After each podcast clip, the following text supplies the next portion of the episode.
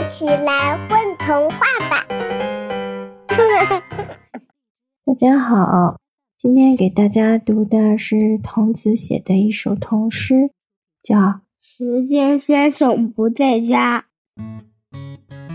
时间先生不在家，他去看望他老朋友了。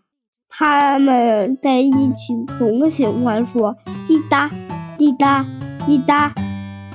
他明明懂得各种语言，有的语言还没有他的年纪大，但他们谈天的时候只喜欢说滴答滴答滴答。等我听懂他说的话，再来拜访时间先生吧。到时我和他一起说滴答滴答滴答。今天的童诗读完了，我是巧克力太太，我是旺卡先生，祝大家晚安。宝贝儿，你们在干嘛呀？嘘。